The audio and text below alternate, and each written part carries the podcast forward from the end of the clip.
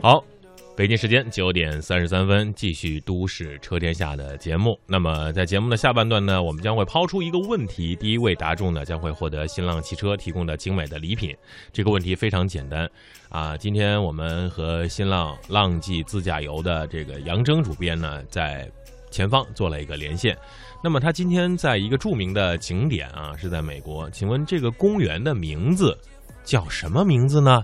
非常非常的简单啊，两个字儿啊，叫什么什么公园啊？这个公园也是一个非常大的自然保护区，野生动物也非常多，还有火山。请问这个公园叫什么名字呢？一定要把两个字儿写对了哈。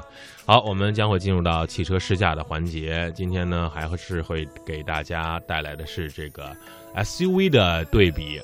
那么硬汉 SUV 对于很多男人来说是有无限的追求，特别是在北京车展上，大伟也看到了北汽的 B 勾八零，非常硕大的一辆车啊，模仿的是奔驰的 G 级。那么硬汉 SUV 该如何的选择呢？一起来听一听吧。这里就是此次为他们比武找的坦克训练基地。在这次越野中，我们为他们选择了一条三点二公里长的布满大块碎石的山路，有上下坡，有土包隆起，有曲折蜿蜒的石板。最终等待他们的将是一个坡度三十度左右、遍布大石块，并且还有左右交替土坑的爬坡上山路段。不光是对越野硬件配置、驱动方式、车身几何参数的考验。而且还是对动力、变速箱和轮胎的折磨。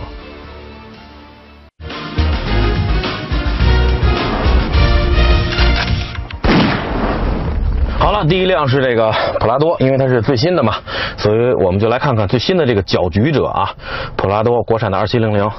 呃，越野路线我们已经设计好了，然后在这里我自己计时。然后自己到达终点之后，停好车，挂到 P 档，拉上手刹，再自己中这个按一下秒表啊，结束。所以看看这三辆车大概有一个参考啊。好，呃，照例还是先把这个 ESP 关了啊，Traction Off。然后 ESP 呃 VSC，丰田一个叫 VSC Off。好了，准备开始。哦。啊，一开始是这种啊，参差不齐的搓板路，大石板然后是一个左转的上坡，哦，接着沿着坡道走，哇，是一个小的驼峰，然后慢慢的过去，嗯，现在它的四驱一直挂在这个 H 四 F 啊，就是高速四驱这个这个呃开放阶段啊。中间是托森差速器，可以进行前后轴扭力的一定分配，但是没法锁止。不过现在这个路还不用进行中央差速器的锁止。哦，不都是这种碎石路，比较考验。哦，啊，后整体交悬挂虽然这个看上去很强悍，但是震动的时候，我能明显感觉到它在带着这个车屁股在一起。一起上下跳动，哦哦哦！前面有一株小草，对不起了。哦，又是石板路，哇！有草刮到车身的声音没有问题哦。转向还是比较轻盈的，能够让你比较迅速的去打方向。现在上了这个坡，哦。嗯，绕过这个哦，前面就该是两个接连的隆起了，先试一下啊，不锁中央差速器锁。哦，中间的这个，嗯，sorry，啊，行了，就这样吧，反正这时间也差不多了，过来过两个隆起，嗯，哦。哦，都是这个树枝，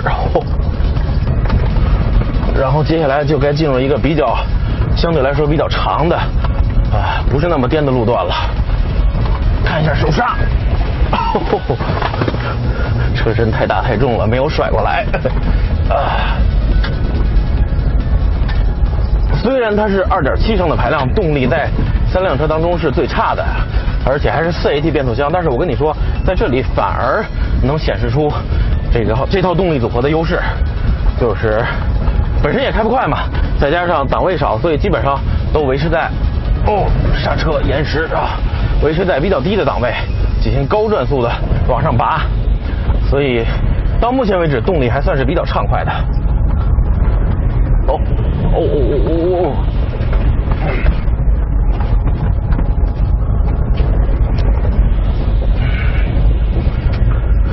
接下来啊，这段也可以来一个手刹，哦，飘的有些过了。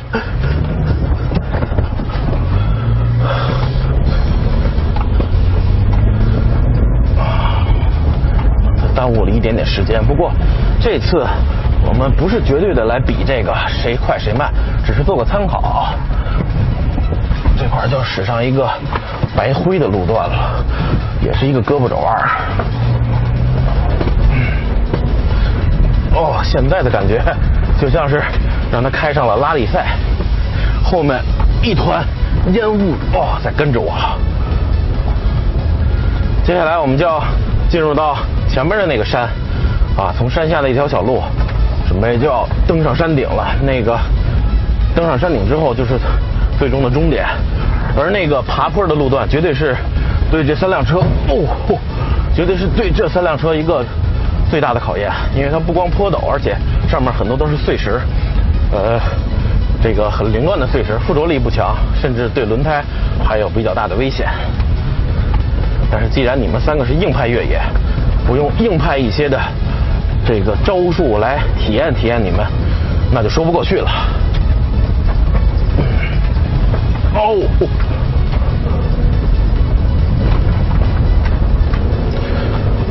现在这条路还算比较平直，这个时候普拉多二七零零是很安静的，啊，从这儿下去，嗯，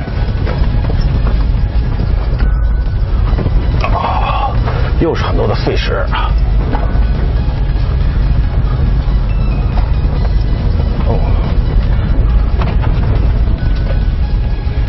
哦。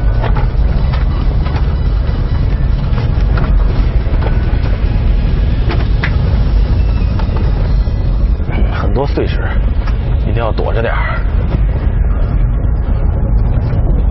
呃这还有一块大的。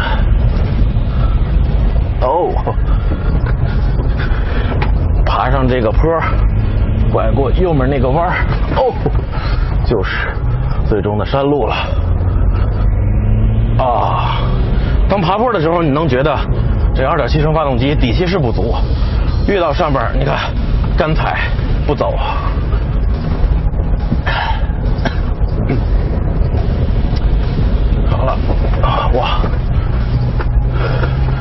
这是一块碎石板啊！过了这个，我准备切换到低速四驱了，因为再往上可能就爬不上去了。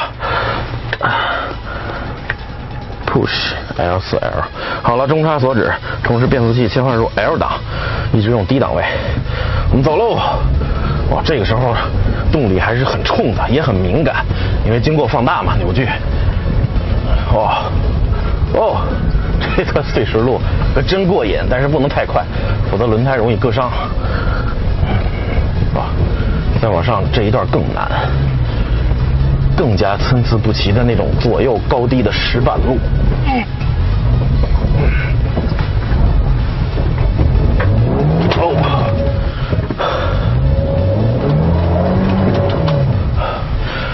这种情况就是前轮和后轮各有一个打在打滑，甭管左右，哪怕它有中央差速器锁，动力都会从这两个车轮白白流失。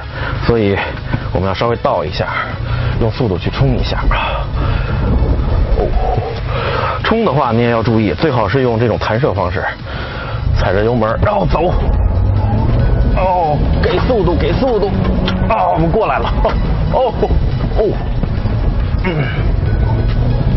刚才那种情况，如果轮间的电子限滑比较强悍，或者说有后差速器锁的话，应该会比较轻松通过。但是很可惜，这辆国产的普拉多二七零零没有啊，所以它只能逼得我稍微倒一下车，然后用速度上来。好，最后还好，我们上到了山顶。哦，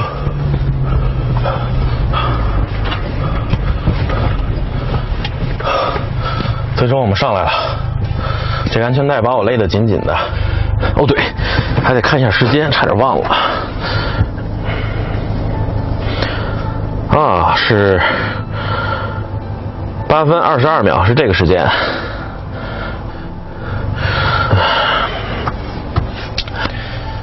怎么说呢？从出发到现在，只要是一些不太难的路段、平直的路段，它的这个动力系统表现还是没有问题的。呃，离地间隙也足够高。当经过一些这个刚才那两个土垄的时候，隆起的时候，呃，用 H4F 还是没有办法，需要将中差锁止才能上来。然后再往后那种大的长的道路都是一马平川。最后爬坡这一块可以看出两点不足：第一，动力确实后劲不足，2.7的爬坡的时候，虽然一开始冲的还挺猛，但是后面慢慢慢慢就没劲了。第二就是它这个只有中差中差锁啊，轮间的电子限滑能力不是太强，所以即便我拧到了 L 四 L，然后。这个牵引力啊，E V S C 全都关掉了，但是刚才爬坡的时候那种路段，前后各有一个车轮，甭管左右，只要有打滑就旋住那儿了，所以害得我不得不倒车，用速度冲一下。其实爬坡的时候倒车是比较危险的，尤其是这个路面的情况还不好，都是碎石，附着力不好。呃，这也看出这辆车是有一定局限性的啊。呃，当然它的价格也是三辆车当中相对来说比较便宜的。好了，这就是国产的普拉多二七零零的这个整体越野情况的表现。呃，我们来看一下那两辆车它们的表现吧。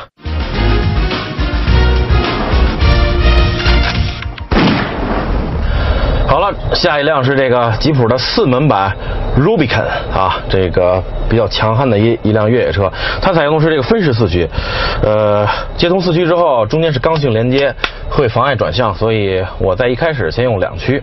啊，照例呢还是先把这个 ESP 关掉。OK，然后自己要计一下时啊。两驱已经都弄好了，准备。我，动力是强大。开始。哦，感觉它这个两驱起步的时候，哇！两驱起步的时候，因为附着力不好，所以是会挠地的，而且会损失比较多的动力和时间。呃，所以在这段上山路程，我决定还是先切换到四驱吧。好，四 WD。虽然中间刚性连接了，但是由于附着力本身不好，所以它车轮的转速差啊是不会太多的传递到中间的刚性连接的，更多的是自己打滑，这个吃掉。哦，一个最明显的感觉就是它前后的整体桥简直是哇太强悍了，同时也会带给你很多的震动，它们在跳动的时候也会带动车头和车尾不停的震动。三点六升发动机，动力强悍，在这里加速明显感觉要比普拉多。要更顺畅。当然了，毕竟排量也也摆在那儿嘛。哦，哦，转向还是比较轻盈的。它的轮胎和那两辆车是明显不一样的。这两辆都是二六五六五二十七，而它稍微窄一些，二四五，但是扁平比更高，二四五七五二十七啊。所以面对这种碎石，我更有信心。哦，爬上来之后，该是那两个土垄了，稍微转一下向，啊，没有关系。哦，没转太多，哎，还得倒一下，因为怕这个对中央的这个刚性连接不太好，所以没敢急拐。前面这个土垄，因为它现在是已经是四驱状态了，所以我可以比较轻松的过去了，应该。哦，感觉中间，嗯，拖了一下，这也是它的一个不足，就是虽然越野的配置很强悍，但是轴距太长，你离地间隙即便高，但是轴距长，造成的纵向通过角小，所以还是会稍微拖一些底的。哦。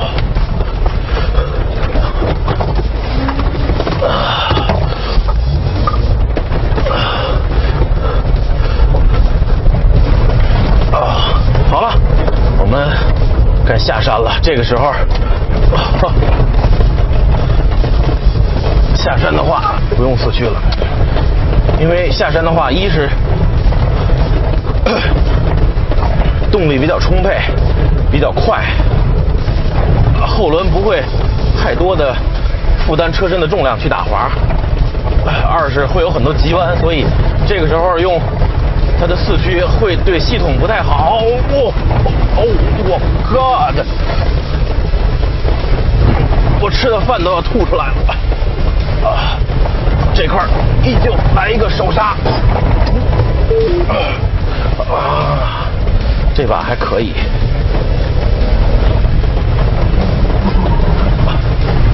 然后前面就要拐上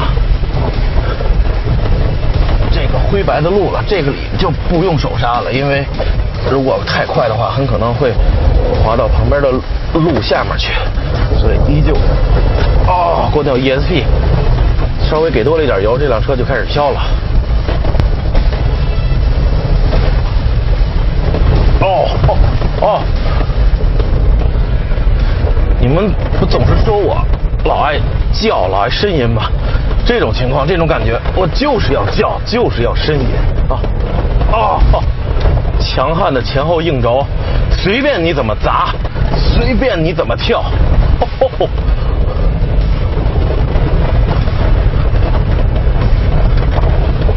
虽然在直路上它确实要比普拉多快，但是这个刚才切换了几下四驱两驱，还是稍微费了些时间啊。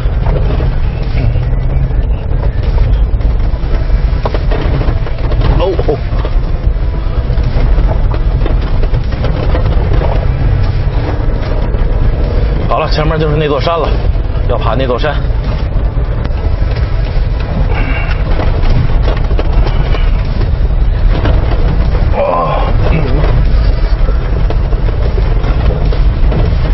目前一直是两驱状态。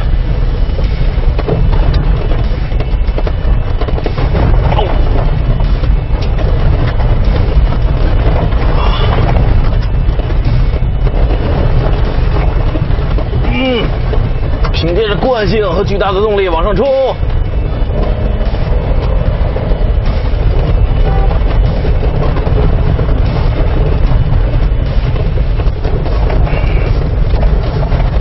哦，到这儿觉得两驱有些费劲了，而且前面很多的碎石和这个沟壑，所以我决定要使出它最强的状态了。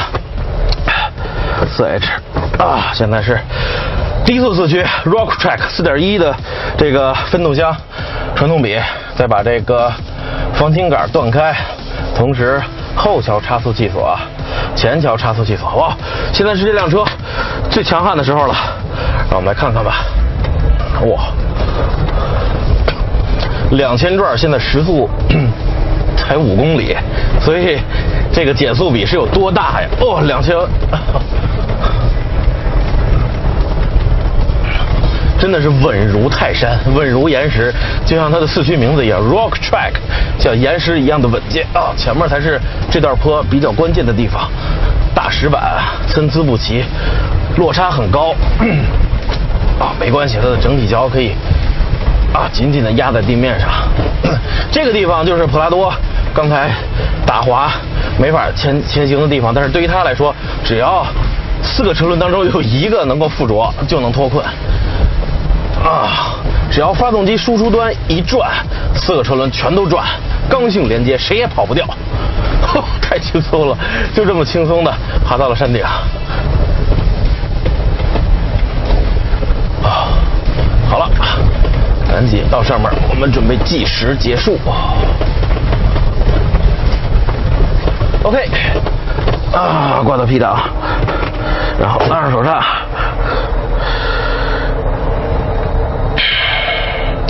八分零一，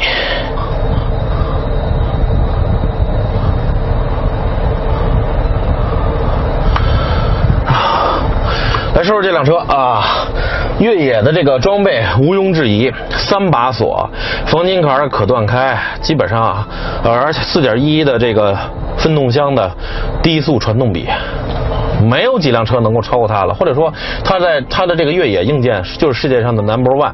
但是对于这辆四门加长版的 Rubicon 来说，它的一个比较致命的缺点就是，虽然离地间隙足够高，但是轴距长，所以纵向通过角比较小。刚才经过那两个土土的这个类似于梯田的那个障碍物的时候，可以明显感觉到底下有点蹭了，而且它的这个车前的这个保险杠也会伸出比较多，所以无形中也降低了一些接近角啊，离去角是足够强大。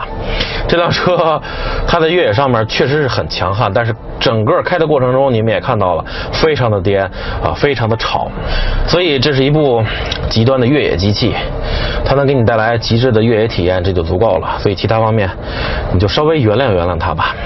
好了，我们该下山了，看看那辆帕杰罗是多少皎洁的山猫。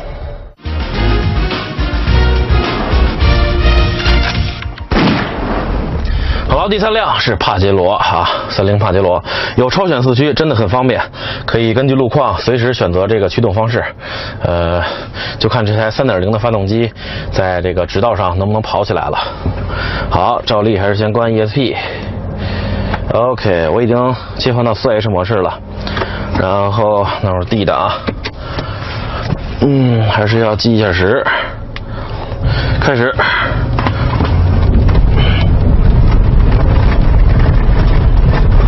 哦，感觉它的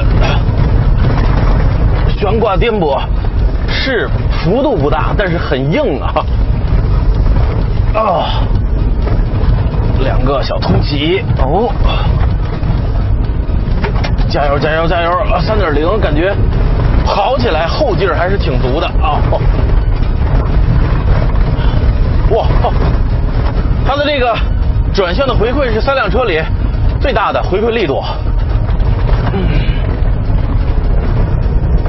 有的时候凹凸不平的路面会使劲的回馈到你的手上，有轻微的这个打手现象啊，不是。好的，看一下时间啊，三辆硬派的 SUV 呢，就给大家试一下到这儿啊。应该说，对于男人来说，在这样的路上行驶这样的硬派 SUV，应该会感到一些这个野性的爆发。嗯，来，刚才我们在节目的上半段和来自于新浪浪迹自驾游的主编杨征呢，来美国的自驾游，在哪个公园呢？是黄石公园啊。有人回答黄山公园，嗯，还这个。还长江公园呢，黄石公园。嗯，获得奖品来自于新浪汽车提供的精美奖品的是中国江西南昌的漂泊的人生啊，他的头像是一个漂亮的可爱的小男孩啊，恭喜你啊，获得了今天的奖品。呃，看看时间，今天的节目就到这儿了。我是大伟，我是徐静，一会儿呢将是我们俩为大家带来的《举案说法》，请您锁定华夏之声继续收听。再见了，再见。